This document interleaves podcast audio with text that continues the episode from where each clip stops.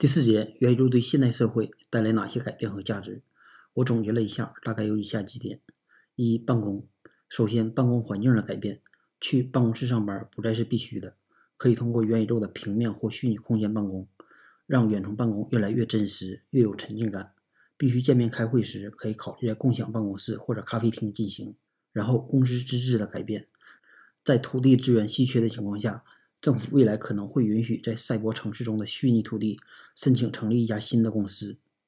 最后，公司成本的改变，越来越多的公司愿意为员工配备专业的智能眼镜，这会成为公司新的办公成本。好处是可以减少办公室使用的时间和面积，